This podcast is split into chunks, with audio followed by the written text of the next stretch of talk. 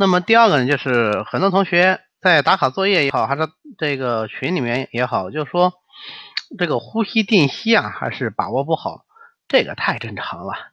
呃，你知道要呼吸定息，然后一息四至，这个只是在理论上了解，肯定是需要有一个训练过程的。实际上，我们没有经过训练的话，去体会自己的呼吸都是一件困难的事情。因为如果你很在意你的呼吸，你会发觉会出现胸闷、呼吸困难这样的情况啊。所以，嗯，不着急，多体会，慢慢练就可以了。